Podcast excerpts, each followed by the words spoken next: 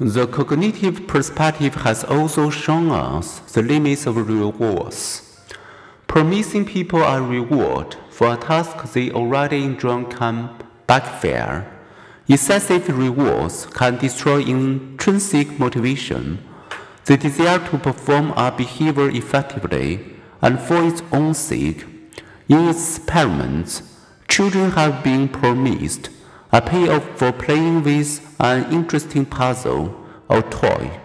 Later, they played with the toy less than unpaid children. Likewise, rewarding children with toys or candy for reading diminished the time they spent reading. It is as if they think if I have to be bribed into doing this, it must not be worth doing for its own sake.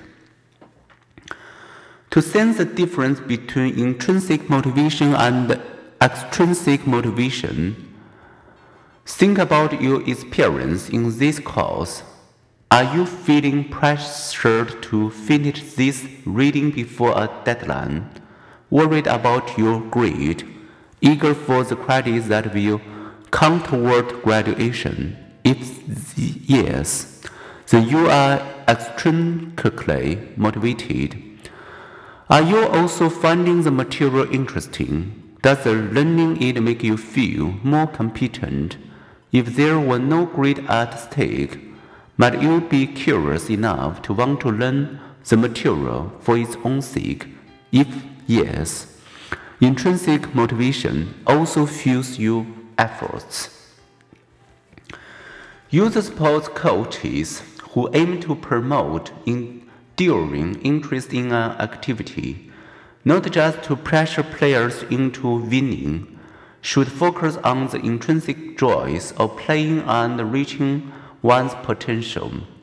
Doing so may also ultimately lead to greater rewards. Students who focus on learning, doctors who focus on healing, may make a good living.